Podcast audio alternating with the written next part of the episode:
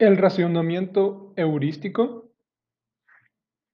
es un tipo de razonamiento que funciona para solucionar problemas basándose en las experiencias y conocimientos previos. Esto nos quiere decir que es un tipo de razonamiento basado más en lo que son los instintos de las personas. Esto lo que desemboca es una solución a un problema ya planteado, formando atajos mentales. ¿Y qué quiero decir con atajos mentales? Es que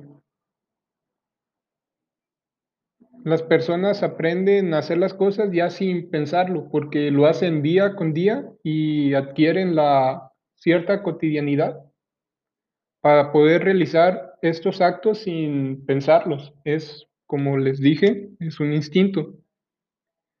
Y aunque se solucione, esta solución no es la solución más óptima que se pudiera realizar, porque a diferencia del razonamiento analítico, que es consciente controlado y requiere un gran esfuerzo, el razonamiento heurístico no.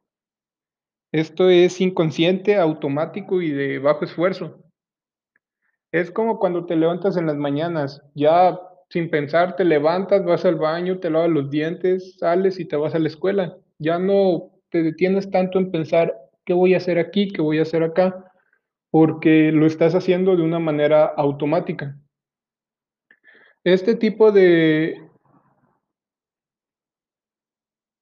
razonamiento es para tomar decisiones en forma rápida, permitiendo establecer un sistema de análisis no lineal que permita la resolución de un problema, sea este sencillo o complejo.